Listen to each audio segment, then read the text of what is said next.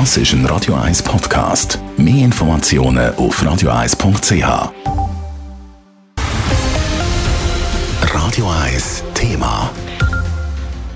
Der Finanzplatz in Zürich ist auch in den letzten zwei Jahren weiter gewachsen. Jede zehnte Person schafft in Zürich im Finanzsektor und so ist ja nicht verwunderlich, dass Zürich immer noch der grösste und der wichtigste Finanzplatz der Schweiz ist. Beim Thema Nachhaltigkeit ist aber ganz klar noch Luft nach oben da. Mehr dazu jetzt im Bericht von der Leila Keller. Fast 100.000 Angestellte und eine Wertschöpfung von gut 30 Milliarden Franken. Im Finanzplatz Zürich geht es also auch nach der Corona-Pandemie noch sehr gut. Die Volkswirtschaftsdirektorin Carmen Walker-Späh ist über diese Entwicklung durchaus erfreut. Was aber ist, genug grün ist Zürich in dieser Hinsicht klar noch nicht. Da werden nämlich immer mehr und genauer angeschaut. Und dass es halt auch ein Produkt ist, das man wünscht, weil wir eigentlich alle wollen in eine nachhaltige Entwicklung gehen dass wir aber noch nicht dort sind, wo wir sein wollen. Und mein Bestreben ist natürlich auch im Bereich der nachhaltigen Anlageprodukte führend zu sein, innerhalb der Schweiz, aber vor allem auch international. Es gibt zwar durchaus schon viele Unternehmen, die nachhaltige Finanzprodukte anbieten.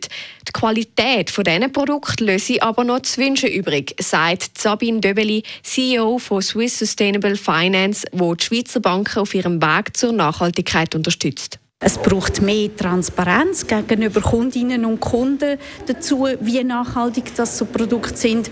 Und es braucht sicher auch mehr Produkte, die noch ganz konkret dafür sorgen, dass unsere Welt nachhaltiger wird. Wenn es um Nachhaltigkeit in der Finanzbranche geht, fällt sehr schnell der Begriff vom Greenwashing. Sprich, so tun, als ob das Unternehmen nachhaltig ist, aber ganz stimmen tut das dann eben nicht. Da müssen sich die Finanzunternehmen klar verbessern. Und ich glaube, da ist die Finanzindustrie gefordert, dass sie zum Teil präziser informiert darüber, was macht sie, was ist das Ziel von einem Produkt und was soll der Kunde davon haben. Die andere Seite ist auch Kundinnen, Kunden, wenn sie ein Produkt sehen, haben sie aus meiner Sicht zum Teil falsche Erwartungen. Es brauche also auch auf Kundenseite viel mehr Know-how. Wissen darüber, was bringt das Produkt mit sich und was ist das Ziel von so einem Produkt. Bei der Förderung von Nachhaltigkeit auf dem Finanzplatz sind aber auch die Institute selber gefragt, betont die Regierungsrätin Carmen Walker-Späh. Aber andererseits können wir als Standortförderung einen Beitrag leisten und wir haben gesehen, vor allem die Vernetzung könnte äh, besser werden. Wir haben ja Plattform Innovation Zürich und Dort sind äh, die Finanzdienstleistungen noch zu wenig präsent und das wollen wir noch äh, erhöhen. Gleichzeitig werde auch ein Monitoring durchgeführt werden. So soll in Zukunft können beobachtet werden, wie sich das Ganze entwickelt. Leila Keller, Radio 1. Radio 1 Thema. Jederzeit zum Nachlesen als Podcast auf radio1.ch.